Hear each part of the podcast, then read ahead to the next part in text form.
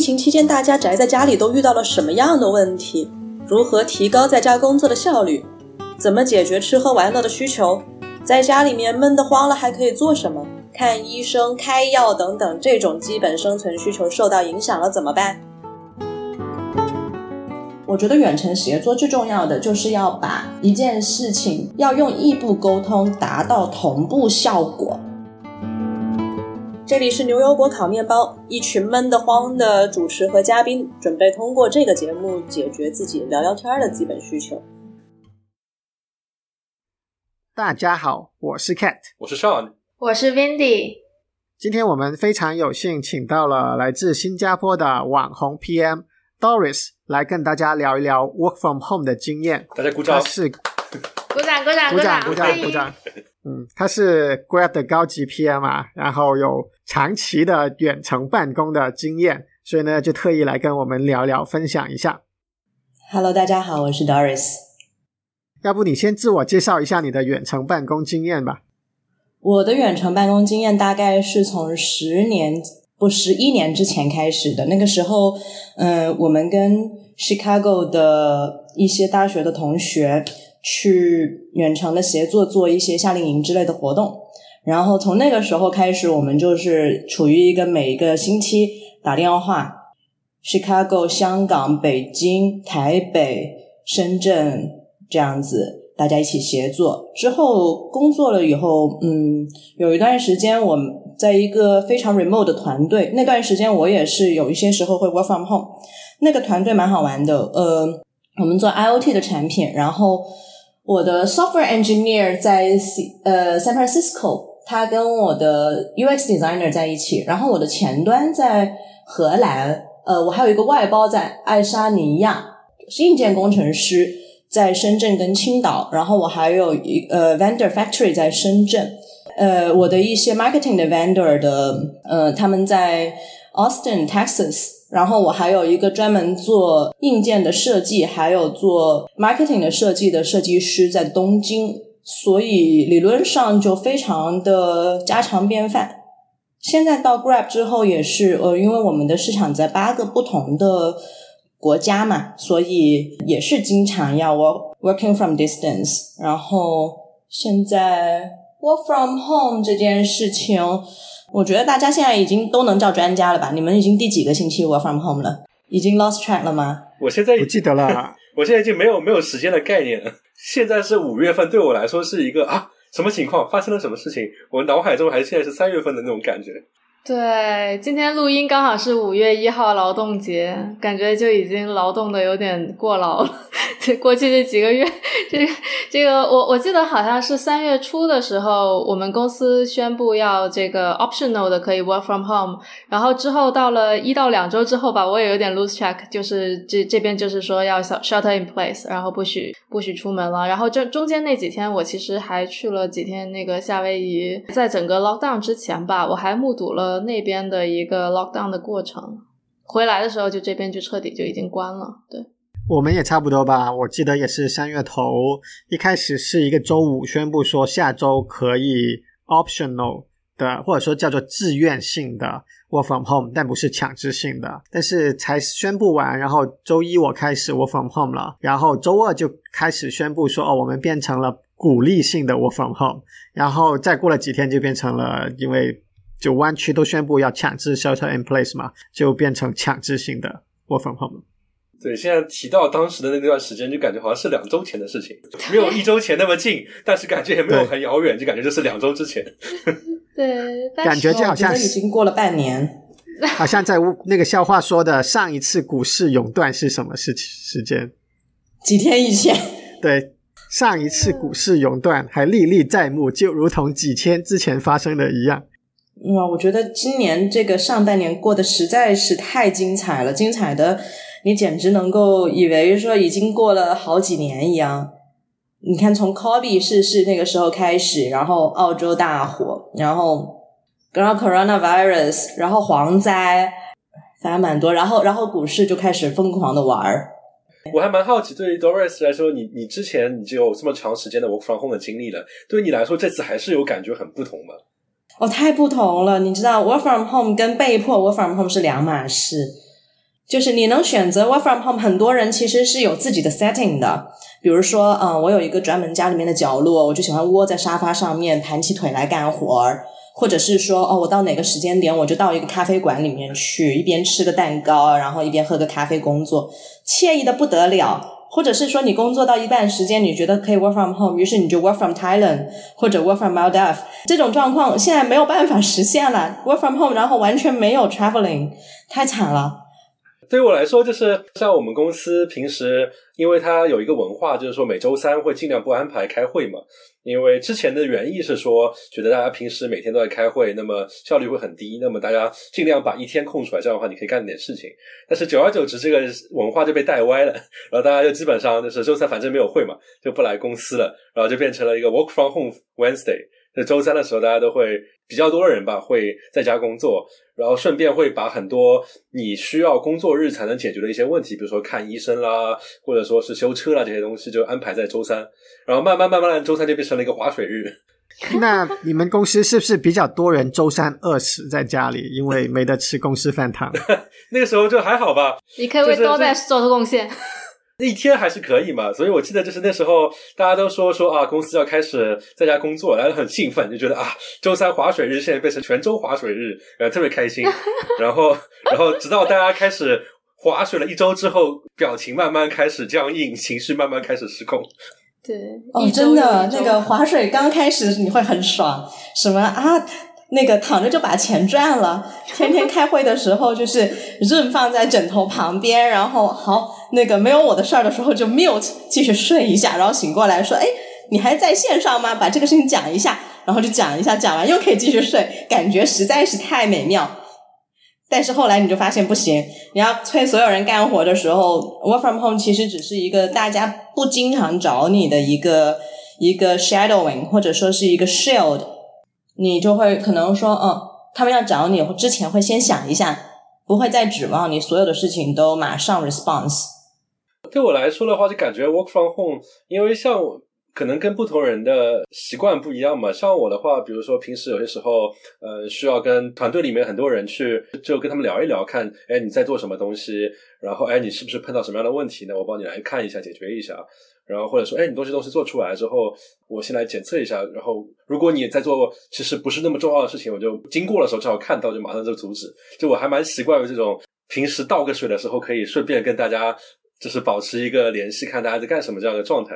但现在 work from home 了之后，也真的是，除非你非常的非常的主动说啊，我今天就是要跟那个人聊一下，不然的话，就是就大家都老死不相往来，也不知道在干什么。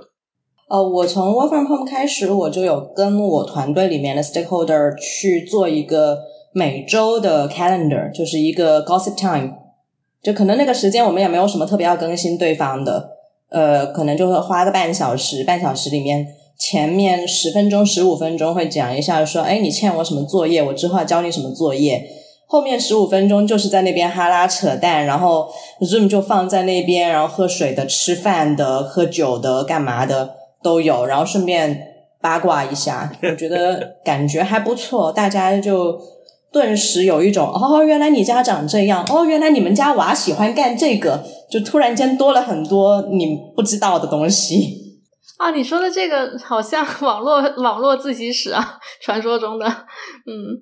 对，就是你需要有一点点这样的状况，因为我的 engineer 他呃有一天跟我讲，他就说啊不行，我觉得我要快废掉了。我说怎么回事？他说我自己住，然后我需要跟 human 讲话，你打过来实在太好了。然后我说好，那这样的话，呃，你等一下，大概四点钟有没有空？他说可以。我说那我们四点钟就开着一起自习，开一个小时好了。结果那一个小时我就一直在听他吐苦水，听了好久。我们每周有三十分钟的这个瞎聊天的时间，就我们整个 team 内部，大家谁有空就连上来就瞎聊天。我们我们也有，但是后来取消了。嗯，对，我们也是感觉就是跟人的性格有关系，就是这种时候，其实对于比较内向的人来说，这就是一个社交恐惧症的高度集中爆发。对，像我这种就超舒服、超爽。就是没有，就是有些人社交恐惧，他就会非常尴尬，就觉得呃，其实呃，我我也好像没有什么想要跟你说了，但是呃，正好我们这三十分钟都扣出来了。本来我可能在旁边在那边默默的吃饭，但是现在你就这样，大家都在网上，然后。然后好像我也要参与一下，然后就怎么办呢？不用啊，你你不想参与就没有掉自己啊，然后就把摄像头关掉啊，你就继续变成小透明啦，很舒服的。对对，我们现在还有些人会组织这个吐槽小会大会 one on one，就是纯粹是说我们也没有什么正事要商量，但工作上有些事情就想要找个人吐槽一下，于是就说，哎，来，我们拉一个 one on one 吐槽一下。这有点像以前我在 Facebook 的时候，整天下午就有人跑来说，Cat 要不要去吃个雪糕啊？去个吃个雪糕吧。然后其实这是一个吐槽 one on one，我们就是走过去拿雪糕，坐下来把雪糕吃完，再走回来这个过程。然后就是因为有人，例如说对团队内的某些事情不满啊，就要吐槽三十分钟。然后最搞笑的是，有时候一天会有三四个人来找我吃雪糕，到后面都说我今天吃的雪糕太多了，我们换一下活动吧。虽然我愿意听你说话，但我必须要换别的活动来搞。你说的这个话题让我觉得，就是像我的观察，就是 work from home 的时候，其实最要命的一件事情就正是如此。就是平时你在就人和人接触的时候，其实你有很多呃 excuse，就你有很多借口说，哎，我们一起去散个步吧，哎，我们一起去吃个雪糕吧，然后或者或者怎么样，就是大家可以说一起去做一件事情。同时这样聊天，就常常打高尔夫，其实也是这样的一个意思嘛。但是现在变成了线上了之后，就变成了你打开了视频通话之后，大家看着对方 也不能做什么事情，也不能一起 walk 一下，然后就就变得你必须要来说什说些什么，就感觉有点有点，会对于很多人来说其实是有点有点尴尬。我知道有人真的一起 walk 的，我老板就跟有些人会做 walking one on one，只是各自在家里下楼各自 walk，但是语音是连线的。真的，其实这样还蛮舒服的。嗯，我还跟一个朋友是开着 Zoom 练琴，哇，这么高雅！你们是四指连弹吗？四手连弹？没有，就是就是各自在练各自的，但是就开着 Zoom，还蛮棒的。就我其实觉得，比如说《动物之森》这款游戏的火爆嘛，我觉得很，我看到很多人感激《动物之森》这款游戏，就是给大家扯淡一个借口，就相当于《动物之森》这款游戏就变成了你去吃雪糕这么一件事情。就大家可能打了这个游戏，这个游戏本身也也非常简单嘛，非常的放松，所以大家就开始捡捡树枝啊，采采采采苹果啊。但同时的时候，就因为在做这件事情，所以就开开始闲聊。嗯，你有开始玩吗？我有玩，我觉得是一个，就是好像你们各自都在做自己的项目，但是你们的项目无论如何都可以一起合作一样。就是你的项目和我的项目总会有互相合作的地方，然后大家就可以互相帮忙，还蛮好的。其实我还蛮好奇，就是在工作环境里面，大家不可能说大家一起去玩动森再再扯皮吧？那么除了刚才特别极端的，就是大家视频走路来我要问之外，其他还有什么样大家可以一起做了，同时比较方便能够聊天的这样的事情？你可以搞一个呃 TGIF 是在 Zoom 上面的，然后比如说就是大家各自把家里面的酒拿出来，然后就自己把自己喝掉。有那个这样调酒怎么办呢？自己在自己家里调自己的。Vodka 加上各种果汁，你就自己发挥一下，或者 rum 加各种果汁自己发挥一下。最近新加坡不是奶茶店都关了嘛，然后呃，我就发现那个百利甜加呃乌龙茶还蛮像，还蛮像一个成年人的奶茶的。然后呃，我们有一个很搞笑的，就是我们有一个同事，他是一个大领导，然后最近离职。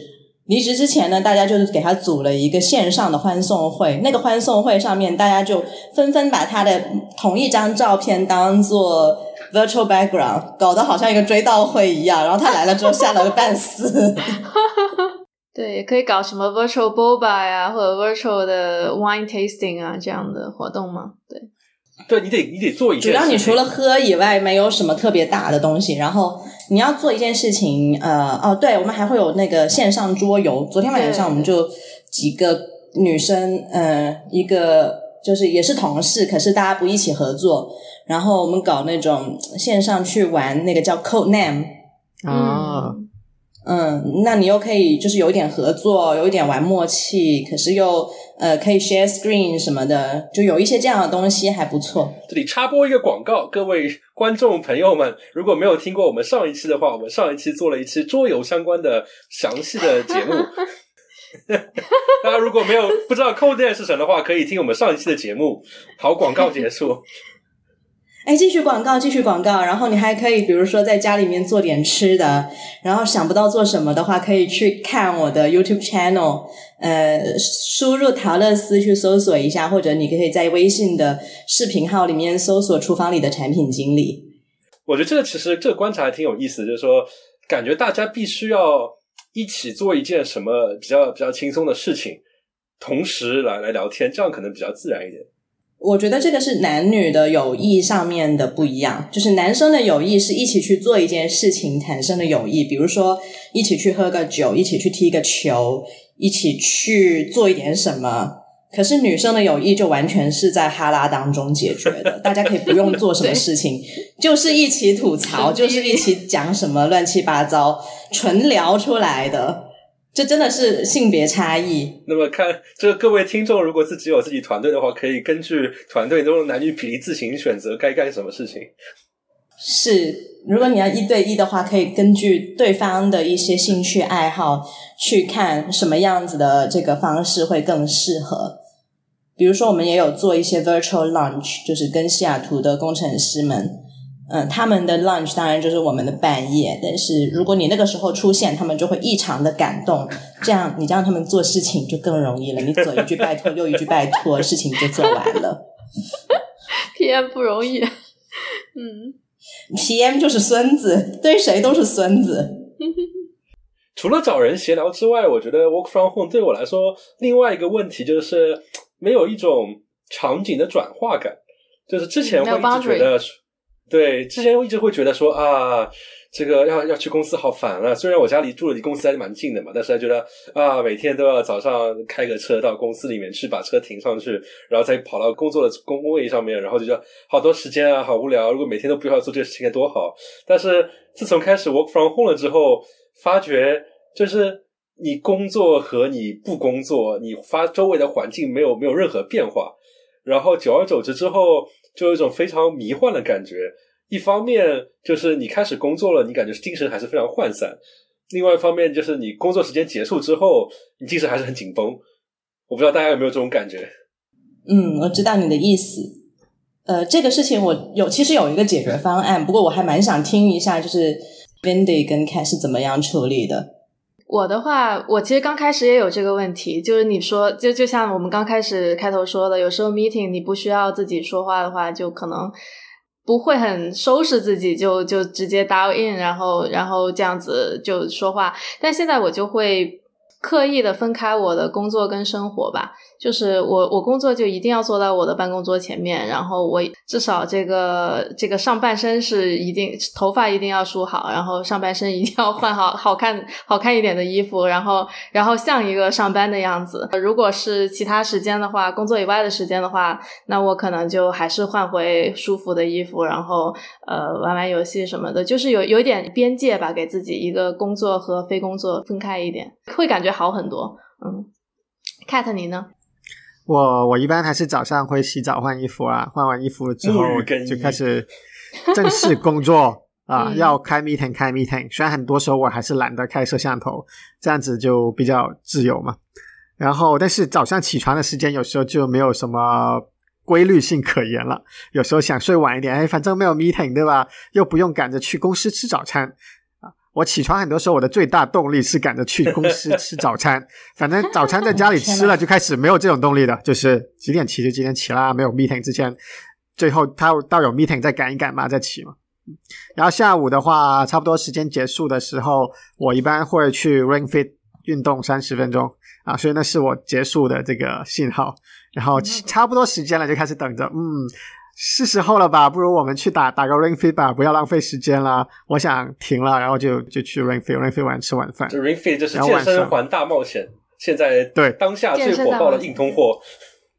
对，现在有个说法是什么？你竟然有一套 ring fit，那你一定很有钱了，因为已经抢到没货了，都加价加到不知道哪里去了。是吧？我觉得这个蛮好的，就是你给自己一点仪式感。嗯，像我现在就是有点儿，呃，我不是 occupy 了我的室友的办公桌嘛，然后我就把他的房间当做一个办公室在用。就是一旦开始上班，就走进这个房间，我就觉得 OK，办公室到了。然后下班时间一到，马上关电脑出去。周末绝对不踏进来这个房间半步。这个封条封住。我室友不在，然后我室友当时没有听我的劝告，哎，回了湖北之后，就七十天都躲在湖北的家里面出不来，太可怜了。是不是你故意跟他说要去湖北，这样的话他的房间可以空下来给你做办公室？我当时一直跟他讲说，哎，你还是不要回的好。你看现在机票又贵，然后你回去之后，搞不好离武汉还那么近。然后他跟我说，他说武汉不是说可防可控吗？现在只有在武汉市而已，我离那里还很远。我说 what？然后他还有一个，他还有一个很精彩的话，他说，哎呀，可是我妈一定要我回。我说这个时候 你还担心你妈？于是就我在想，就是呵呵了。这位听众朋友，如果跟跟室友分享合租的话，大家可以考虑一下工作时间互换房间。其实是蛮好的，就是一呢，你也有动力去收拾房间，因为不然人家看到你房间太乱，你也会觉得很不好意思。二呢，就是互相可以换一个环境，你有一个自己的空间来工作，可能是一个比较好的事情。像我现在觉得有一些朋友很痛苦啊，他们家里面小孩年纪还很小，而且什么两个娃的那一种，就他都快疯啦，天天就是小朋友在哭闹，然后他就会在想说：“哎呀，当时为什么要生他出来？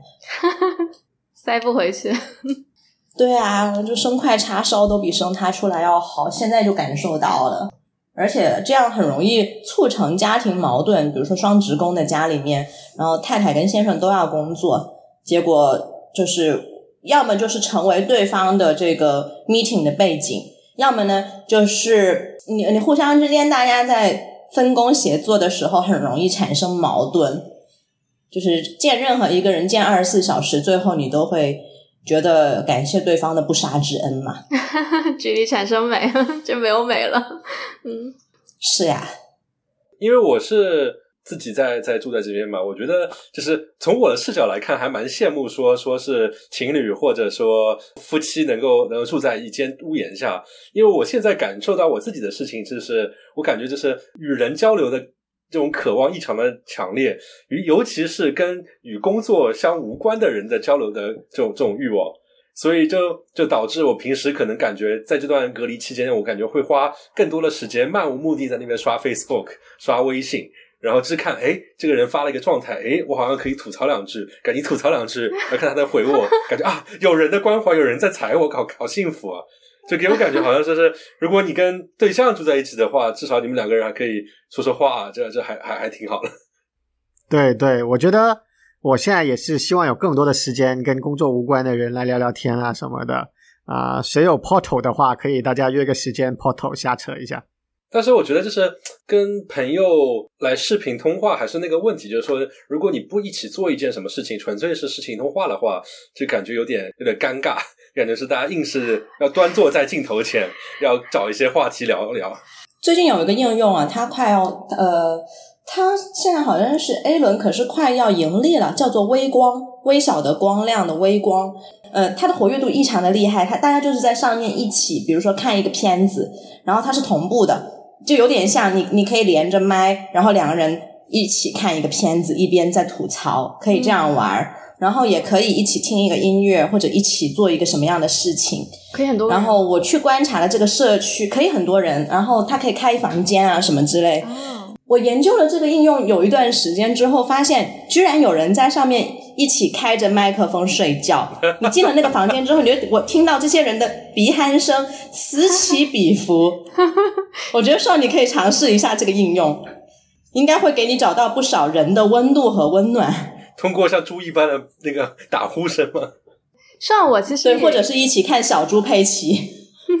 像我其实有跟你一样的那个困惑啦，不过我觉得我最近就是最近几周的话，有一个比较除了玩游戏以外，有有一些比较新的事情，就是说我会 pick up 一些很久没有接呃很久没有联系的很很好的，就是年纪小一点的时候的朋友同学这样的就是联系，因为其实。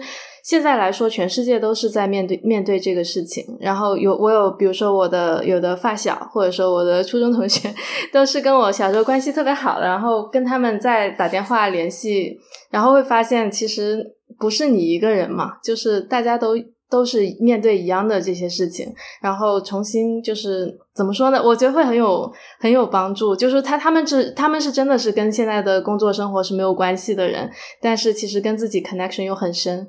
对，会让我觉得很有帮助。我不知道这个，这这这是不是男女的差异啊？就是说我的话，因为我发小可能啊，那那可能女生她们也会觉得就是很 warm 吧，这样的关系。对我，我反正跟你讲的是很有共鸣的。嗯，cat，你必须表个态。你想我表什么态啊？就这是男女差异我是喜欢，嗯，我是喜欢一起打游戏。我觉得这个东西肯定也是一个 activity 吧，不是简单的扯淡吧？游戏还是我们。团队还专门搞过一次 virtual offsite，就是大家先一起连上线打两个小时的 CS:GO，然后接着转去打 golf with friends，就是每个人控制一个高尔夫球，在一个很神奇的赛道里面打啊，然后接着再打了一个小时的那个你画我猜，十多个人挤在一个这个 online 的 virtual room 里面，就是一个人画，另外十几个人一起猜，可搞笑了，就是大家看到，哎，怎么这么明显呢？你都猜不出来吗？哈哈哈。冒昧问一句，贵团队的性别比例？啊，大多数是男性啊。定义一下大多数，一比九，就是差不多吧。嗯，就是几乎没有女生。哦，天哪！对这个，我觉得还是很有差异。作为一个就是女工程师，其实也是少数派嘛，我会觉得大家想要 social 的方式是还蛮不一样的。哎，所以对你来说有什么槽点吗？作为一个女工程师，平时最就是跟大家 virtual offside 的话，包括跟大家聊天的话，那嗯，可能我们组的话就更 diverse 了。就我们组可能美国人啊、拉丁美裔的呀，或者说也有日本人啊，这样子，就大家其实还是呃，就各自的文化属性非常的不一样吧。你真的要找到一个很 common 的大家都喜欢做的事情，那可能听听 tech talk 吧。对，就是就这样。对，还是只有喝酒，一起听我们的牛油果烤面包节目。大家大家不懂中文呀，对，有的人不懂中文呀，嗯，对，还挺还是有点难的。我我觉得有点难找到一个大家都能够玩到一起的东西的。对，大家又不是都能买 Switch，对，买得起也到不了货。嗯，哎，我想扒一个事情啊，Facebook 不是出了一个应用要跟 Zoom 对打吗？你们是不是公司里面都在用这个呀？叫什么？叫 room，叫叫 room，对，这个字还蛮，就是 zoom 跟 room，天呐，大家听起来就是很痛苦。OK，请问你们对这个 R O O M 这个应用感觉如何？公司里面在用这个开会吗？还是你们还有另外一个系统的东西？就其实还蛮有意思，因为之前 Room 其实它这个产品没有做特别久吧，至少就我所知啊。然后一开始也看到大家有些在那方面工作的朋友在开始做一些产品原型，他平时也会也会在时不时的看到收到个通知说啊他在 Room 上面了。但是那时候大家只会觉得说是它是一个更 To C 的一个产品，就是给人感觉就相当于是啊一些朋友们可以在一起去群聊这样。这样一个对面向用户的这样，然后慢慢的，好像这最近非常最近，可能这一两周吧，大家看可能这个 Room 的体验做的还挺好，就慢慢的可能有一些工作上的会议转到 Room 上面来。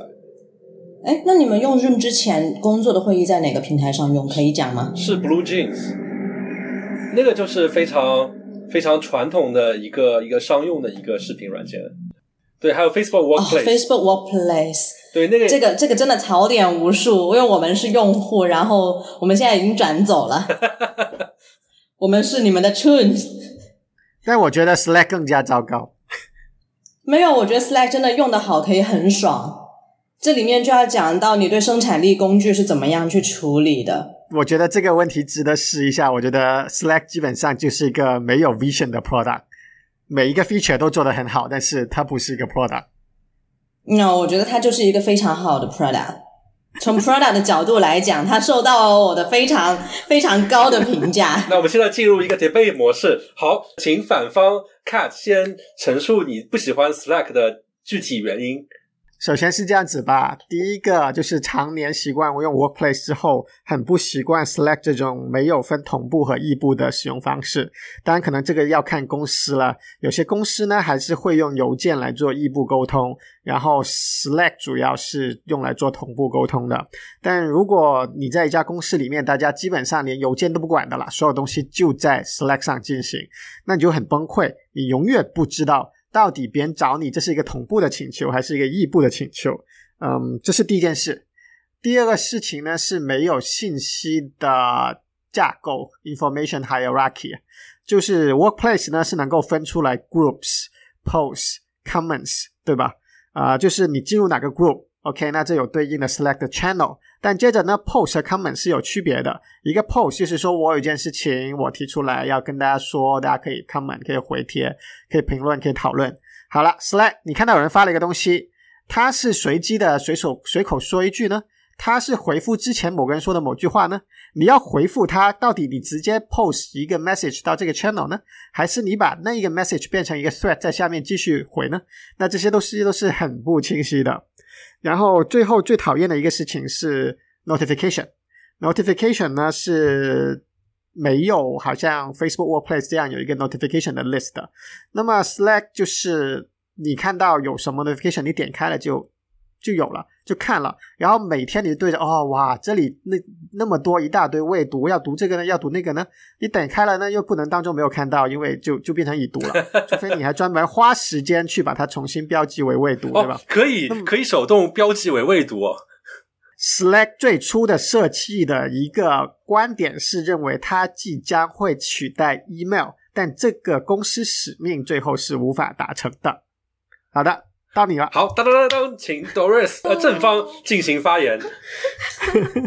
呃，你刚才说第一个点是异步沟通跟同步沟通没有办法达到嗯互相之间约定俗成的这个处理，呃，我完全不一不同意，因为你其实可以呃知道哪一些信息是一定要同步马上就会讲的，那通常是 one on one 的信息。然后异步沟通的就是所有在 channel 里面发生的东西都是异步沟通，by default 是异步沟通，此其一。因为只有一对一，单独一个人专门来问你的东西，他是马上希望你回答的。而且这个时候，如果你在你的这个 Slack 的状态上面加上这些 emoji，那其实他是可，你可以直接传递给他一个信息，就是我现在不方便同步回答你，可是我看到了会回答你。比如说。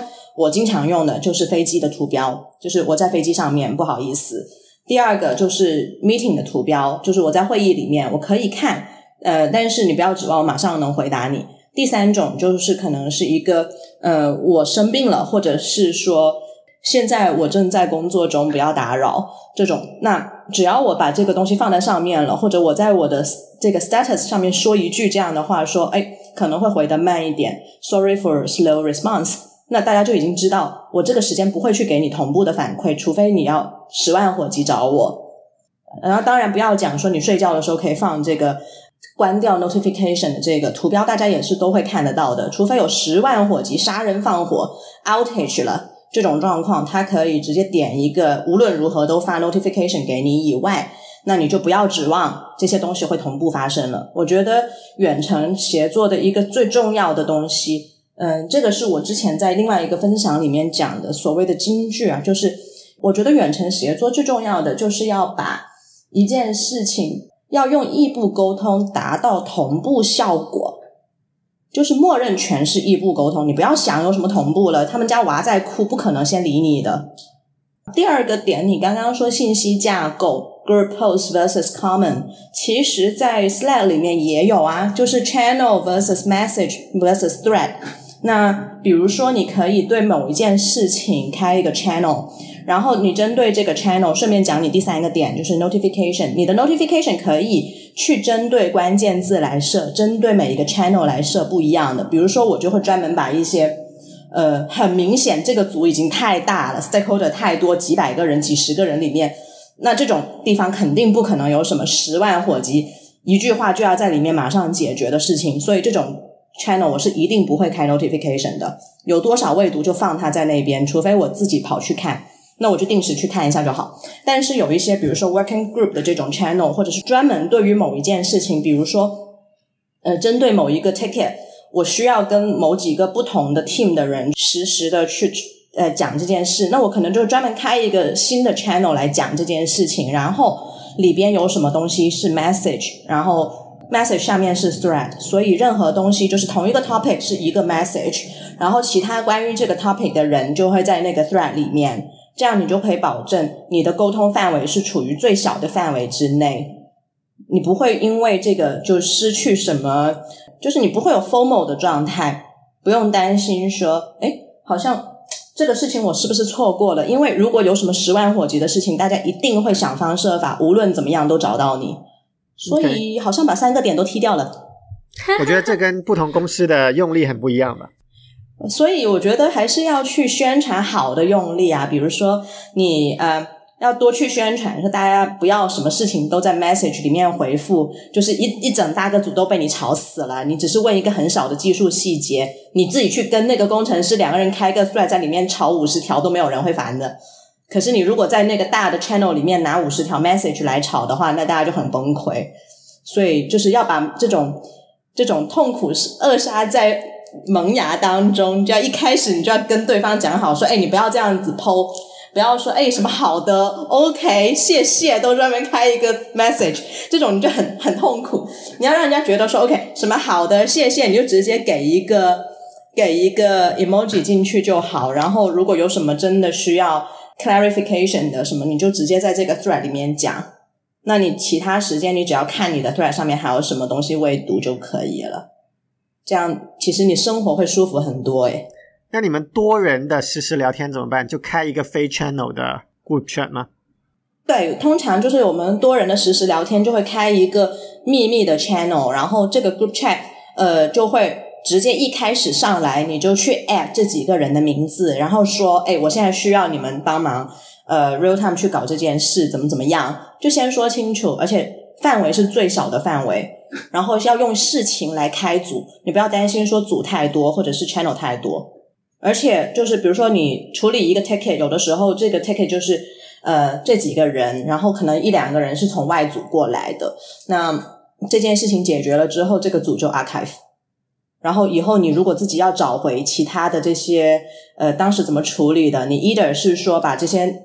呃，结论放到你的 ticket 上面，或者是写个邮件，就是 OK，结论说好了，大家是这么这么做，呃，留个证据，或者是你就放它在那边，大家以后如果需要的话，就呃回来找这封这封 Slack 的 link，那这个 link 可以直接放在你的 Jira 上面嘛，所以也很方便。哎，你们什么情况？你们也用 Jira？怎么说呢？就是有什么东西。一定一定要留证据的时候，我就会写邮件，就几乎不用。对我，我其实不太，呃，其实还是会用啦。就是有的时候，呃，我比如说有一个很大的一个跟 external 的会议，然后这个会议里面可能讲了一些 external 的公司对我们的一些 commitment，那这种情况一定要写邮件啊，不然的话我怎么样让他们 accountable？就像我这边感觉，像我们公司平时大部分的时候都是用 Facebook 的 Workplace，然后邮件只有在跟一些比较传统的功能性部门打交道的时候，比如说那个 Legal Policy 首当其冲，他们就还是蛮喜欢用邮件的。然后那时候就特别崩溃，就是一旦一个邮件的 CC list 有二十个人，同时他们还非常的 active 的时候，就简直就是个梦噩梦，就是就感觉就是大家都是在 reply all。然后都是这两个人在跟那三个人说话，同时另外一拨人又在跟这个二十个人里面的其他一个人说话，然后就看到这两这都大家都 reply all，然后就觉得特别的毁灭。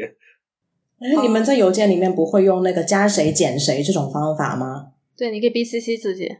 不是，就是直接在正文里面讲清楚，说减掉什么人。不是，但是是说大家都会，就这些二十个人都是跟这个相关的，只是说大家相关的点都不太一样。然后，然后就是这个主要的这个这个 thread，大家其实都是应该参与，只是说某两个人跟另外两个人要商量一个，比如说 legal 的事情，另外两个人跟另外两个人要商量一下实现的事情，然后同时你大家都懒，就干脆就 reply all，然后就啊，大家就是。嗯，那我觉得这个蛮痛苦的，因为如果换我，我就可能会找那个 legal 人打电话，打完电话之后把结论写一下，就是说，哎，我们已经商量好了，大家就按这个做吧，然后就完了。因为你知道，我们做 privacy policy 之类这些，你就有很多跟什么什么 data privacy officer 啊之类这一类的人打交道嘛。我觉得可能 Vindy 你就知道这种，嗯。是挺麻烦的，我我觉得我记得有一次我做一个什么东西的需求，然后跟他们 negotiate 一个东西，吵了一个半月。对，然后就在邮件里面一个半月，最后这人走了，他的继任过来跟我打了一个电话，十分钟全体解决。那这个人有问题，感觉实在太爽啦。对，对啊，就是他的后任就是。十分钟就把这件事情全体解决了，大家已经都讲好一个方向了，就很舒服。那你一旦同这样的人合作过之后，你就不会再想要回去了。就这点，其实让我想到了最近一段时间我开始慢慢做的事情，就是我现在非常的习惯于马上跟马上跟一个人就是问啊问的一个一个视频通话，就是可能我们在聊天聊几句，同时可能觉得聊个三四句还没把问题讲明白，直接就问，哎，你现在可以可以视频吗？就感觉马马上视频过去。然后视频个十五十五对十五分钟，就感觉这个还挺有效。对，就是如果你十个回合没有把事情讲清楚，最好的方法就是，哎，你现在能不能有一个 quick think？有的时候五分钟的电话全体解决，都不用露面。像我觉得远程其实最大的一个挑战之一就是这个英文叫 commitment，然后中文可能就是全神贯注吧，承诺，全神贯注，我觉得这样承诺哦，focus 吗？对。就是你是说 concentration 吗？对，就是给我感觉，比如说像大家在远程的通过文字聊天的话，很大一个问题就是你怎么知道对方在干什么？就是你不需要知道啊，就算你在办公室，你为什么要知道对方在干什么？不是，但是工作的效率就会不一样。就比如说你跟他要聊一个事情，比如说你在那边正襟危坐，我把我手头事情全部停下来了，我在跟那边跟他来敲 message。其实我不知道他现在他现在是什么情况，他说不定在做其他事情，也没有在看那个 message thread。然后这样的话就导致我我会在那边白等待，或者说是我会觉得很奇怪，说我聊了半天，可能每过三十秒你才给我回个信，就觉得特别恶心。但是之前没有沟效率。对，然后之前如果在真实环境下面不会，因为你眼睛看着他，他如果在摸鱼的话，你马上就知道，那么你的期待就会不一样。或者说他知道你站站在他旁边，那么他知道这个事情就需要全神贯注的跟你去交流，那么他会放下手中的事情，转过身来面对着你，开始全神贯注跟你交流。然后这，算我想问一个问题。如果你平时在办公室里面，然后对方跟你说不好意思，现在我没有空，我们晚一点再聊，你 OK 吗？这是 OK 的，但是问题就是这样的，就是问题是当一个人找你的时候，其实你也不知道对方是有多么全神贯注的在找你。像我个人其实也有这也有这个习惯，就是说有些时候有些问题，如果我要跟一些其他组合作的话，其实这个问题我也不是说马上你要给我解决，但是我要让你知道我有这个问题。那么我可能一开始早上打开电脑，先跟十十个不同的人发一个消息，然后相当于是我把昨昨天剩下那些问题，我十个全部都扔出去，然后过一会儿你该回我的就回我。但是对方收到这个 message 时候，他没有这样一个，他没有看到你在干什么，所以他有可能就变成了马上给你回复。但与此同时的话，你又你又不在那边，然后工作效率就变得很低。然后这也是为什么我可以给一个建议。嗯，你说，我觉得可以去呃，大家对 expectation 做一个对齐，因为我遇到过你这样的状况，就是有一些人他会找我，然后他就会觉得他就是嗨，呃。当然你在你在线上嘛，大大概意思就是说在吗？然后你要是回了他，明明忙的要死，然后你明明忙的要死，你你只要回他一句，他就死了，他就他就好像觉得抓到你了，然后就哇长篇大论就来了，然后你要是这个时候玩消失，就会被他 escalate，所以通常这种状况，我就会问他说，哎。呃，有什么问题吗？我现在在 middle of something，所以你可以留言给我，我看到会回给你，或者我们约一个时间。如果你需要我很长时间的 commitment，我们可以约一个时间专门来聊这件事情，或者打个电话也 OK。就是把它推的推的比较干净。那相反，如果我去找别人，我可能还是会先问一句：“方便说话吗？”就是你，你没有办法去 expect 对方说一定会一定会很全神贯注看着你啊，就是大家都对对方没有这么重要，这不可能的嘛。你可能一开始去问他们十个问题，或者你把十个问题都丢出去的时候，总是有轻重缓急的，所以可以去跟对方说，哎，呃，这个东西 no rush，你只要在哪天哪天之前告诉我就好。或者是你说，哎，这个东西有一点着急，因为我有一点被 block 住，所以你越快告诉我越好。或者你跟我讲什么时间比较合适，我们可以密集的来讨论一下。这个其实是可以从你去 initiate 的时候就讲好的。那他见到你这样讲，他会觉得他被尊重到。像我现在的经验就是说，我现在的感觉就是，你要告诉自己，就是事无巨细都可以来视频。就是说，像我现在就变成了说，呃，如果我要找你说话，即便这个事情很小，但是我更倾向于说，哎，你有没有五分钟，我们就打一个五分钟的视频电话，然后这样的话，我反而觉得是效率最高的，因为相当于是这五分钟，我可以确保我们两个人都全神贯注在互相交流。反而我觉得就是说，如果大家都在那边敲信息的话，就是一个大家其实非常模糊，说不定大家都没有全神贯注，其实这个事情就变得非常的 解决这个事情变得非常慢，这是我个人的感觉。所以现在我就是。基本上就会马上打一个五分钟的电话、十分钟的电话这样。哦，我理解了。所以你是那种每一件事情一定要百分之一百 commitment 做，做完了你就觉得很舒服。然后一件事情如果悬在半空中等半天，你就很痛苦。因为我觉得另外一方面也看你工作的类型吧。像我现在平时工作，其实涉及到很多跟并没有那么熟悉的方面去去合作嘛。然后这样的话就会导致很多问题。如果我只是说非常挑信息的话，不是一个我给你发了，你回我，这个事情就结束了。很多时候都是我问你一个问题，你回我一个回我一个答案，我很可能是还需要问你很多问题才把这个事情解决掉。嗯，那如果对方没有时间怎么办？如果对方没有时间怎么办？就是如果这件事情在你的你的盘子里面是优先级很高，可是在对方盘子里面优先级就很低，怎么办？只要他今天。不论什么时候给我安排个五分钟，然后我们一定要视频，然后这件事情就对我来说就是非常好高效解决掉。哇哦！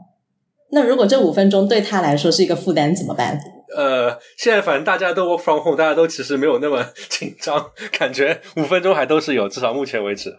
我们理解了，反正我就是那个经常五分钟都不想拿出来的人，就是我我经常会觉得说，哎呀，这种事情有什么好五分钟的？你可以五天以内把这件事情有一个结论就 OK 了，其他的东西大把五分钟之内我要去抓人家的五分钟的事情要解决，轮不到你这边。经常是有这样的感觉，所以我还蛮 by default 要 say no 的。可是我觉得有有一个地方很棒，就是你刚刚有讲到你对自己什么状况底下。生产力是最高的，效率是最高的，你是有觉知的。很多人是完全没有觉知，然后他在家里面工作就是，哦天呐，划水好爽。然后哎，wait，现在已经六点了，然后东西又没有做完，他又开始陷入焦虑。然后明天又是一天呢？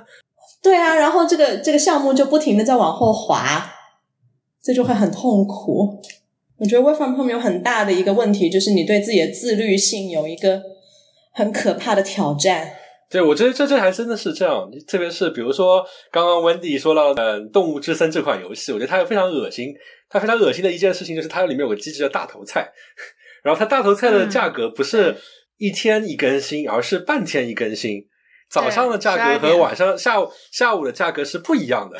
这样的话，使得你就非常心痒痒。把早上照理来说爬起来之后，应该是赶紧去工作的时间，你就一不小心 打开了 Switch check 一下大头菜的价钱。然后，既然都 check 了大头菜价钱，然后因为在这个游戏里面 check 大头菜价钱，对，就是你是要跑到商店里面去的。然后商店里面每天又会卖不一样的东西。你说，哎，这个东西让我看 看它多少钱。然后，既然都看商店了，那么还有个服装店，那我是不是也看一下，一手一脚的把服装店里面卖的衣服也看一下？然后就浪费了很多工作中的时间。然后，并且它还有个设计非常恶心，就是它的商店跟现实生活中一样，到了晚上是关的。那其实晚上是你打游戏的时间，所逼得你不得不在晚上之前再把下午那个那一趟也也逛掉，然后就是 就变成这样。说到那个分心，另外一件事情让我觉得还蛮有意思，是最近才对我来说慢慢发生的事情，就是感觉平时开会开了之后，就是刚刚刚刚非常紧张的开完一个三十分钟的会，开完之后，就是比如说在工作环境下面，有些时候我会我会稍微散个步，上个厕所，吃点零食。但是这些东西现在转换一下环境，那这个事情现在在家里面之后就不再可能了，就大家都很小，然后就让我慢慢的会变成开完会之后就觉得特别特别的累，然后可能就是在那边盯着屏幕发呆，要发一刻钟的时间。这对我来说是一个比较比较新的体验，我不知道你们有这种类似的感觉。我有，我知道那个感觉。不过我家 OK 大，所以我就会真的走到厨房，真的煮一杯咖啡，然后再回来。但是我就感觉到我们家的咖啡豆实在是消耗速度太快，现在已经感觉到咖啡豆是第一生产力。哎，你们做饭吗？都在家？当然呀，都自己做是吧？不叫外卖是吗？我否则人家怎么拍片呢？我我是我是外卖党，对对对。然后特别有意思，就是美国这边还喜欢喊口号，然后在美国这边那外卖有一个非常漂亮的口号，叫 “Support local business”，支 支持本地的小商小商业。啊，好棒！我们公司有外卖的业务，所以我们就是支持本司的 GMV。啊，有道理。我是尝试了做 meal prep，然后我就每天只花二十分钟在吃饭上了。我现在很喜欢，就是晚上先做一点半成品，然后第二天的中午就是热一热就能吃。对，我最近重新做了那个，你知道宜家把他们家的肉丸的那个配方公开了吗？啊，你是然后我那天花了一个晚上把这个肉丸子跟那个汁儿给做出来，然后哇天啊，做完之后我就感受到了，就是做饭两小时吃掉五分钟，对。真的太好吃了，是。但我就把做饭两小时放到了周日，然后我一做就做一个星期的菜，我觉得还挺高效率的。哎，那个很棒，就是有一个日本的做法，它也是这样，就是所有的东西可能做三十几个小菜什么的，然后你就每天拿四个出来，然后可以配个四菜一汤什么的。我以前在香港有段时间也这么干。后来发现，呃，做多了之后还是吃厌了，就是吃那个口味，你还是要改一下。然后偶尔什么川菜要来一点啊。然后像我的话，平时就是叫 DoorDash 嘛。但是我发觉点多了之后，其实 DoorDash 有一个问题，这个问题是在于，你基本上排名前一百个的餐厅，要么不喜欢，要么就是已经吃腻了。然后你会发觉每天。开这个页面开始选我要吃什么的时间越花越长，越花越长。与此同时的话，因为你刚刚提到了一个分心的问题，比如说到了十一点半的时候，我会之前我会这么做，会打开 DoorDash，然后之前都是很快，哎，这个不错，点了它就结束了。然后现在问题就是越花的时间越来越长，越来越长，可能要花个十分钟在那边选到底要吃什么上面来，然后然后就会变得非常精神涣散。然后后来我就改变了方法，然后我的方法就是。每天晚上来决决定这个餐单，然后你在选择递送的时候，你是可以选择说是现在递送还是明天的什么时候递送。对，schedule 一个明天中午递送的，这样的话，明天我就可以一整天都非常的专注于工作，然后只要吃饭的时候，只是下去正好它就放在我们家门口，然后去拿一下就吃，这样就变成非常的没有 no friction。对。我觉得还蛮好的。我我之前有一周就是整周都是较多的我就用它这个 schedule 的 feature，然后感觉就是说我我有时候工作会忘了吃饭的时间，但是如果用了这个 feature 的话，那我就固定每天十二点一定准时吃饭，跟个跟个学生似的。嗯，而且就是这个 schedule 的方法之后，你觉得像是像是魔法一样，就相当于是每天你要去吃饭的时候，打开门，饭就是在门口。对对对，哎，然后我现在虽然做饭了嘛，的就是只是只是微波炉热一下我准备好的饭，但是我家的那个扫地机器人每天十二点准时出去扫地，所以他出去扫地的时候，我就出去热我的饭，对，还蛮好的。哎，这是个很不错的想法，用扫地机器人做一个闹钟。对对对，我就不用额外给我自己设吃饭的闹钟，因为有时候就一忘忘到什么两三点再吃饭，就感觉其实挺不健康的。我觉得吃饭可以聊，他妈要不要聊一下运动？你们有运动吗？我就没怎么运动，我觉得很麻烦。我我买了个自行车，但是只出去骑了一趟之后，又觉得好像没有动力出门，就感觉我本身不是一个特别宅的人，但也 somehow 因为这样就变得真的很宅了，就不出门了。怎么办？除了 r a i n Fit 还能怎么运动？看 YouTube。对，看 YouTube 也可以。啊。因为其实我觉得女生其实还好，因为其实很多女生健身的目的就是为了瘦身嘛。然后瘦身的话，其实做 HIIT 这些东西都是都是可以在家里做的，因为你不需要什么额外的器械，基本上就是有一个顶多是要一个瑜伽毯就可以做大部分的事情。然后很多事情用自重做就好了。但像我平时会去举重嘛，就是然后练一下大肌肉，这个就比较痛苦了。这话健身房才会有那么那些器材，家里面就就很难。当然也有一些是用自重的方法，但是相对来说就会比较欠缺一点。而且现在器材也都收到了，买不到了。对，之前我看，我之前我买买了一个呃哑铃，它是可调节式的嘛，它可以从五磅到四十五磅，它是可以转通过转来调节重量，还蛮巧妙的。我那时候买的时候是一百多块钱一个，然后这前两天我看亚马逊上面已经卖一千八百块钱一个了。哇！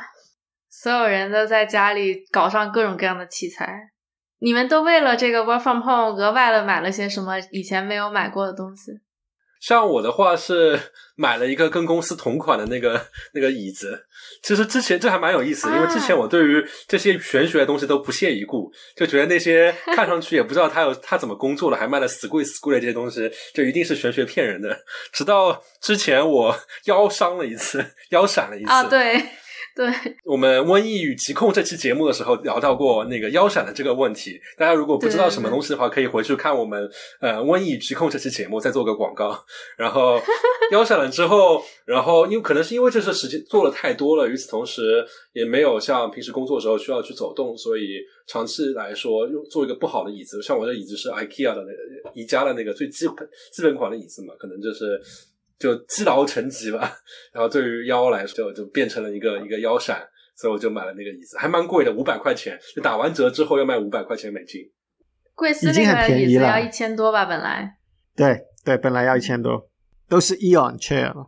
然后我还做了一个非常非常神奇的一个一个设置，就是呃，我在我的工作桌旁边放了一个 Nest Camera 智能监控摄像头，然后主要是。前一段时间，我感觉个人的工作效率非常的差劲，所以我就把一个智能摄像头放在旁边，相当于监视，然后每天晚上回放，看我白天到底在干什么，这个时间到底去哪里了。哇，有用吗？你是 N 倍速的回放自己看，总结自己在干嘛吗？就 Nest 还挺好的，就是它还可能还是用了一些人工智能的算法，就它会把场景做一个分段，就比如说这段时间我都在写代码。它就会作为整整段这段时间，它就算算作一一个时间片段。如果我突然之间把身子躺下来了，开始检查手机了，可能我他会意识到我这个图像上面来说，就是在做姿势不太一样嘛，他就会划一道线，说从这个时间开始，你在做另外一件事情。包括说，呃，有一段时间我可能离开了我的房间。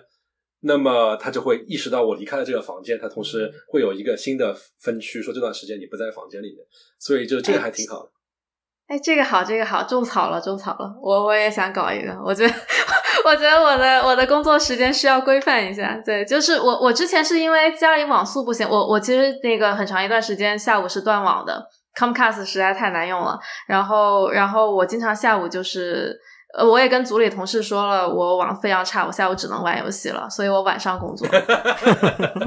这个借口不错，不好，不能工作了，你们加油。对对对对对，他们都知道。就平时其实 meeting 就看得见，我的画面完全是 blurry 的，说话也听不清，然后就很烦，只能够很 limited 的一个 communication。然后我的整个 schedule 就非常的，就是破坏的非常惨吧。然后，然后现在我想回复一个正，就我刚刚修好网，前天吧，前天刚把网修好，终于回归这个人类社会了，不然就感觉像活在九十年代似的。对，然后我想把自己的时间给好好调一下。我家是买了。买了几个？我买了四个监控摄像头，基本上平时会去的地方都会看到嘛，所以这还挺好玩的。就是就是，比如说我书房看到有一段时间是我不在书房，然后我就会去看，哦，原来我去了卧室，我拿起了手机，我躺在床上开始刷手机，然后刷了十分钟，非常明确。哇塞，很好！你是用高端的那个 Nest Cam IQ 吗？呃，没有，我这是普通的 Nest Cam。其实 Nest Cam IQ 个人觉得。没有太大的意义，就是没有额外的增加什么有用的功能。这是一段很长的广告，感觉 至少我我这个客户已经被收买，反正就我我觉得我要搞一个，对，看一下自己时间都怎么花的。其实如果如果在座的听众有 Nest 的产品经理的话，其实我还蛮推荐。就既然现在 AI 其实在图像识别上面已经发展这么好了，其实关于现在 AI 发展到什么情况了，其实大家可以 follow 一下我们之前做过一期南宁 AI 的节目，他们 这一期专门讲了现在 AI。发展到什么情况，可以又做在什么样的事情？大家其实可以听那一期。然后今天我就狂在给我们节目做广告，好收回来，收回来。就是其实我觉得，如果用 AI 能够做一些简单的模式识别，比如说这段时间我打开窗口，我在跟别人呃聊工作内容，然后有一段时间我在检查手机。就如果 AI 能够识别出来我在做这件事情，同时的话，能在软件里面会告诉你说，哦，你。检查手机这个动作持续了呃五分钟，有这样的一个时间线帮你显示出来。其实对于我这种非常奇怪的提高自己工作效率的用力来说，其实非常有帮助。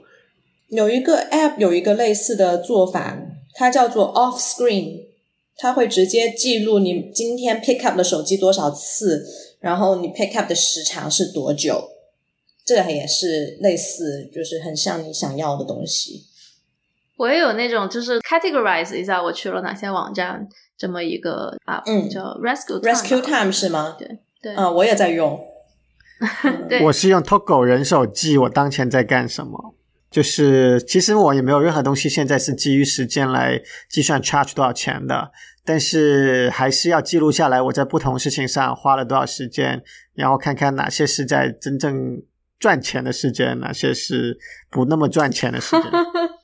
像我之前用 Rescue Time 的一个问题，就是在于它比较好的能告诉你，比如说一个统计上面来说，比如说你一天花多少时间在做这 A 件事情或者 B 件事情，嗯，然后具体到一个这一小时之内我在做哪些事情，其实呃，就是我觉得还是有问题的，就是因为有些时候，比如这一小时之内我刷了五分钟手机，然后花了十分钟下去厨房去做了什么事情，然后又花了什么多少时间在真正的在工作。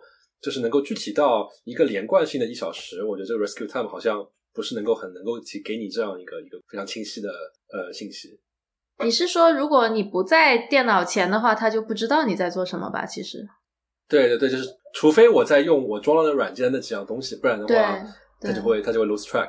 我想问一下你们哦，你们现在的生活是不是也都在 Google Calendar 上面完全的被 Calendar 安排掉了？就像像看刚刚讲啊，就是如果你没有会议的话，你可能就会晚起床。那你的会议通常就是 calendar 上面嘛？那你会把多少的状态、多少的生活都被 calendar 掌控？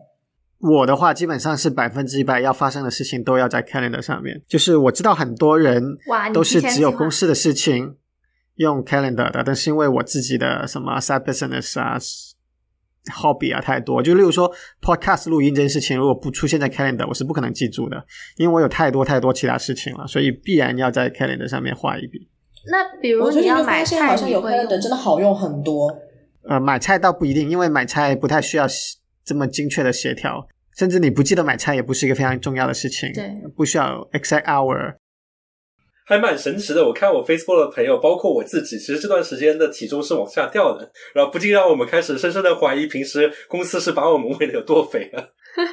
也有可能是你家里没有那么多的零食啊、可乐啊之类的东西吧？对啊，对啊，就是我之前肥宅内容不多。我刚刚开始隔离的时候，还是保持着一个非常强的自控力，因为像我家里面是几乎从来不放零食和饮料的，因为我知道如果有的话，我一定会马上把它们吃完。然后直到一周之后，我觉得我的快乐像被吸尘器一样真空抽走了，我不行，我一定要喝可乐。但是，但是即便如此，也不能回复到在公司的时候你想要就要，平时还在 Michael Kitchen。可以徘徊驻足，开始选，哎，这个可乐，嗯，感觉今天不太想喝。哎，那个橙汁，嗯，感觉太便宜了。那个西瓜汁看上去很高级，那今天就喝西瓜汁吧。但是现在的话，因为在隔离期间，其实在美国这边，呃，你要抢到一个亚马逊的呃送货时间是非常不容易的，所以就会导致其实零食的供应一直是断断续续的，是不能保证的，所以导致都处于。吃零食的数量远远低于平时在公司里面的那个时间。我现在买可乐什么的都是买什么二十四瓶一箱这样子买的，所以供应还是挺顺畅的。直到一箱喝完了，可能下一箱就跟不上了。我现在也是随时在家里面厨房里要备可能好几种饮料，包括什么绿豆沙，自己先煮一大罐，然后扔那儿，然后可乐就买一百八十毫升一瓶的那种小瓶，每次搞半打。然后橙汁什么，我发现我们家室友还是很爱喝的，所以就每次谁要是出去放风，就必须要想方设法搞两瓶橙汁回来放着。我还迷上了这个 cheese cake，我发现冷冻的 cheese cake 实在是太好吃了。像我现在还感觉比较感激的一件事情，就是那个外卖平台 DoorDash 上面奶茶店还是开着的，但它其实还是有一个问题，这个问题就是 g o d a s h 它是十二块钱起送，但是一杯奶茶撑死了也就卖五块多块钱，就根本撑冲不到十二块钱，所以我现在就开始咬咬牙，就点了两杯，一天喝两杯。哈哈哈我在的楼是有一个呃公司有一个免费的咖啡，然后会经常去那里点咖啡来喝，然后然后现在就是不能够喝咖啡了，就也是因为都在上面。我其实本身也对就不喝咖啡了，改喝茶了，但茶叶现在马上也要喝完了，并不知道去哪里续供，因为都是家里带过来的。加州现在可以开车出去买东西吗？可以的，可以的，可以去超市，可能可以出去买点咖啡豆。对，但是就得就得入这个坑呀！就我从来不会自己做咖啡，入吧！我觉得在家做咖啡 太爽了，是吗？好好好，我我我学太爽了。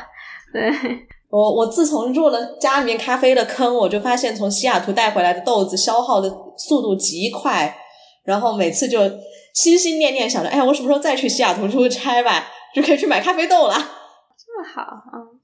像我还发现一个事情还蛮有意思，就是说之前我们谈到这些问题，零食的问题嘛，然后零食其实你可以像开了这样一开始就买很多在家里面囤着，但是你就算这么做了之后，你发觉还是缺失了一些什么？缺失的就是选择的奢侈啊，对的，就是就是像这个像我刚才提到，你到在公司里面，比如说像我们 Micro Education，大概有三四十种不同的饮料也好，零食也好，但是今天可以吃这个，明天可以吃那个。然后轮一番之后，哎，下个月他还会推出一些新的零食，然后就会觉得有一直有新鲜东西出来，一直有选择。但是现在变成了你必须之前亚马逊上面下订单，而且一下订单，因为这个机会难得嘛，你一定要买足够多的东西，你就会变成了虽然有的吃，但是没有什么选择，更不要说什么有什么新发现这种东西的惊喜感。对对对对对，而且呢，我也发现一个严重的问题，就是去厨房比去 Michael Kitchen 的距离短很多，这个缺乏了走过去再走回来的这个活动啊。然后我每天看着我的 Apple Watch，我会发现，哎，这个小时没有一分钟的运动，然后这个小时又不算是有活动过了。而且我觉得，就是这个路程的短暂之后，也会涉及到另外一个，我看网上还蛮多人会提到的一个问题，就是生活之中缺乏新鲜感，就是。你可能之前平时在工作的时候，你没有感觉到这些东西很重要，但是其实你在家里面不变的环境，时间久了之后，你会觉得会缺失一些什么东西。比如说之前像 Cat 说的，你平时呃从工位上面起来走到 Micro Kitchen 需要一段时间，那你就会经过很多的墙，墙上面比如说会有一些新的 poster，告诉你说，哎，公司最近有什么新的产品，哎，有发生什么新的活动，就包括你看到平时走走来走去的人都是不一样的，然后有些时候你会撞见一个。认识的朋友，他可能好久没跟你说话了，正好撞到，哎，说个嗨，哎，你最近在做什么项目？就像《动物之森》里面来了一个 新的新的小动物一样，嗯，《动物之森》就是一直给你这种非常小的那些惊喜感嘛。对。但是现在大家都开始在家工作了之后，就并没有这些不变的东西。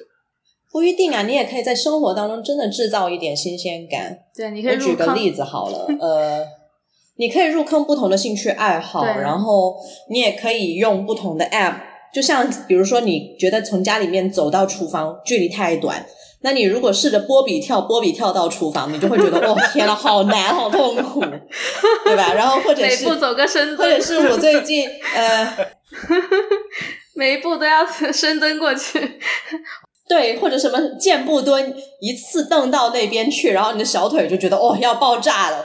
然后还有一个，比如说你可以就是在家里面拉拉筋啊什么，我有时候就是拉伸。因为我练跳舞嘛，然后拉伸就是先把后腿搭到一个椅子上，然后就从椅子进化到搭到鞋柜上，然后再进化就可以搭到钢琴上什么之类，就是今天玩这个，明天玩那个，你就想方设法的自己找乐子。哎，我突然想到一件事情，就是 Google 的网站上面不是有一个著名的 "I'm feeling lucky" 这个按钮嘛？就是你按了之后会随机的给你放到一个网站上面去。那我在想，是不是应该可以做一个 APP，就是 "I'm feeling lucky"？比如说今天我要是去是自己的厨房，今天要开始开始随机的选择，你要波比跳的去，你还是要匍匐前进的去？哎，你可以试那个 Google Calendar 上面有一个叫做叫 Go 还是什么 Set Go。然后那个 Set Go 里面呢，你去点开它，你就发现它有好多各种各样的活动，什么今天提醒你说啊，你可以去学一个什么语言啊，或者是呃，你可以去给谁谁打电话啊，什么之类，就挑几个放自己 Calendar 上面，你就让他帮你安排时间，就会有一种啊，时间不是自己在安排，所以好像有个秘密助理什么的。我发现这个还蛮有效，比如说我现在就把。要打电话给家里人，或者打电话给某一个朋友，就是这样安排在这 calendar 上面，然后再从这个 calendar 他挑的时间里面去问这朋友说：“哎，你这个时间可以吗？我们要不要来打个电话？”然后就可以维系一下那种像云迪刚刚讲的，就是你小时候的一些 connection 啊什么的。嗯，对，我觉得这还蛮好的。我现在已经就是怎么说呢，在微信上跟他们的联系已经比较 automate 了，就我妈呀或者什么发小啊、闺蜜啊，就时不时的就会想起来交流点，真的挺好。就是通过一些软件，然后让你有一些惊喜感。对，我觉得就是好像你可以呃找出一些以前不会这样做的事情，或者说，比如说我今天觉得哎可以上一下这个节目，那你也可以认识一些新的朋友，就会因为认识新的人给你带来一点新鲜感。对，但是不能出门，确实在外面的世界的新鲜的东西就很少了，除非通过一些，比如说多买一些新的书啊，看一些新的节目啊，这种东西。对。不过现在我们之前聊的这些东西，就感觉有点是英文叫 first world problem，就相当于是没事情的时候，你会觉得啊，这个腰酸背痛啊，你要一些随机感。但我就在想，就说这段时间，比如说有些人他本身有些慢性疾病，那么他平时是要用药，包括需要看医生。那么对于这些人来说，现在这种隔离的状态，不是一个挺要命的一个状态？嗯，对，像我就很有体会，因为我自己就需要每个星期去做疼痛管理。就 pain management，所以现在就变成一个疼痛管理无法进行，你只能够自行用药，就趴那个呃止痛药。那这个药是可以网上购买吗？不行，就是止痛药是医生开的，然后 PTSD 之类这种药也是医生开。所以上一次见医生的时候，他就说：“哎，要 lock down，那我开多一点给你，你就按量吃吧，吃到下一次见我为止。”所以还好，你能够遇到医生是还好。我不知道像其他，比如说家里面有老人家，像 Cat 这种，你们怎么搞？就用网上的医生啊，因为现在美国有一些服务是能够网上来跟医生聊的，呃，甚至是有一个新的服务，我看一下我的手机 App 叫什么东西呢？就是在我们的那个互助群里面，很多人聊起来的，叫做 Ninety Eight Point Six 这个 App 呢，就是。第一年可以就是先一块钱注册，之后是二十块钱一年。那么它就提供最简单的短信跟医生聊天的这样的一个功能啊。那第一次聊之前呢，首先是必须要视频的，我觉得这是法律规定吧，就必须要视频来确认一下。OK，你是病人，你的名字、你的出生年月日这些基本信息都核对过了。那就 OK 了，接下来所有东西都可以以文本聊天的方式来进行。那么你就跟他说你要什么样的处方啊？啊，他确定你是需要这个处方了，他就开给你啊。然后美国因为处方药都是直接发送到某个药房去嘛，对吧？然后接着那个药房有你的处方，他就会开始配药，配好药呢，你去拿的时候自然就能拿到。那就按这个流程走了，反正我们还是能够出去去药房。所以药房有开？对，药房是开的。像我之前被闪的时候，其实也有看过医生，也是远程看医生的方法，其实就是视频聊天。然后包括后来我就是跟另外一个算是理疗师吧，也是有视频聊天，那个就还蛮搞笑的，就是大家把那个摄摄像头放低一点，然后他远程来看你去做那些恢复性运动，然后给你指点。哎，那个效果好吗？远程复健就还行吧，就是比如说他那些。动作他会跟你说说哪个地方要注意点，那个其实腰部要抬起来之类的，但是总归还是比人跟人见面要差一点了。那那也没有办法。但好像现在所有东西都在往线上化，你看像小朋友就是线上上课，然后连你看病都开始物理治疗都要在线上进行，就是所有的职业网红化、主播化。对，这也没办法。万一这个事情真的要两三年，那所有东西真的，所有人跟人之间的沟通都变成用这种服务来做了。我现在还找我继续请我的之前的那个私教上体育课，也是这样子，跟你理疗有点像了。我知道有人上琴课，现在也是对着视频了，然后还呢要特意搞一个三脚架，来把手机定位到一个能够看到键盘的这样的角度。然后才开始上课。这种琴课其实以前一直都有了，只是最近可能它呃更容易火一点儿。就是其实在网上上琴课是一个 common practice。哦，以前是他们是在 Google 直接琴房上嘛，Google 有自己的钢琴老师，有自己的琴房。然后现在你不能去了，那就全部变成远程教了。以前是还有一些老师呢，他在美国，然后他就用 Skype 跟你教学。然后他会跟你有一个，比如说，你把摄像头固定在你的琴谱架的那个上方，然后是向下的，然后再来另外一个摄像头，就是放在琴的侧面，然后可以看到你的脸、跟手、跟身体姿势。呃，其实这样的体验蛮不错的，因为它帮你解决了地域上的问题。有的时候你要在当地找到一个特别好的老师不容易。然后说到手机来看你的手间指法。当当，其实我们之前 Landing AI 那期节目也提到了 AI，其实可以用来 看你的指尖指法给你提供的，都不用请老师了。所以大家想要知道 AI 是如何教你弹钢琴的话，那就回去看我们 Landing AI 那期节目。哎，我真的不是很相信这件事，哎，因为 AI 帮你去考虑指法这件事情还是有点问题的，就是有点像你你那个学羽毛球对吧？你或者学网球有那种发球机。然后也有那个你要找教练真的练，指出你是哪里错。那么那个 AI 取代的是那个发球机的那个作用。我的理解是这样子的，我说我的理解吧，就是说正常来说，老师要百分之一百看着你的练习的全过程，然后引入 AI 之后，AI 能够把一部分老师看着就会认为没问题的过程给筛掉。就说老师本来要看五分钟的，现在 AI 说其中有三分钟是完全没有问题的，两分钟 identify 有问题，那这就哪两分有问题？但是实际上老师还是要花时间去 focus 来跟你练那两分钟的事情，但是他就可以直接排除掉另外那三分钟。呃，我理解是说，你学音乐也好，学体育也好，学运动技能也好，很多时候教练指导的只是很小的一部分。然后很多时候是你自己一个人要去练习，然后有一些肌肉记忆一类的东西，那种东西就是 AI 的辅助你做得更好嘛？对，就有点是这种感觉。那 anyway，我理解其实是这样的，就是你学体育运动、学跳舞、学钢琴这一类、学音乐什么这些，嗯，你要去达成那个肌肉记忆，其实是有目标的。你的肌肉记忆是为了达成某一个目标才去做的。那这个目标有的时候对于 AI 来讲，呃，是有两个层面的。第一个层面是在技术上的，第二个层面是在艺术上的。那你在技术上面没有达到的时候，你可以去用 AI 做 tuning，但是这里面的 tuning 其实只能够非常非常的浅。对，嗯，到真正你讨论音色、情感，怎么样去通过一些停顿、大小声，因为音乐其实真正的音乐是你不弹的时候嘛，不是你弹的时候，嗯，你不弹的时候才是音乐在的时候。那这种东西一定要靠人啊，不然他谈什么艺术啊？对，就是这些部分是需要人的。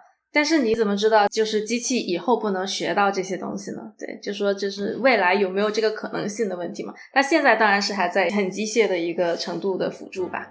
好了，我这里也有个 calendar invite 了，我差不多该走了。我觉得今天聊了这么久，应该满足了两位女生这个远程线上聊聊天的这个需求了。然后男生可能就更应该去打打游戏，跟别人互动一下。然后感觉今天我广告也做的足够多了，相信大家可能也听烦了吧？没有，我还有一个广告要念一下，就是本期节目的这个嘉宾，也就是我本人。我们最近开了一个新的公众号，叫做二三事，就是 two three things，可以在微信上面搜索一下。然后里面讲的基本都是一些哈拉无聊的事情，呃，可能之后会开一档深夜节目，那大家可以先关注起来。就是我们最近 B 站的账号也开通了牛油果烤面包播客，也希望大家过去收看收听，一键三连哦。会把链接发到收 o 里面去的。好，谢谢大家收听，拜拜，拜拜，拜拜。拜拜。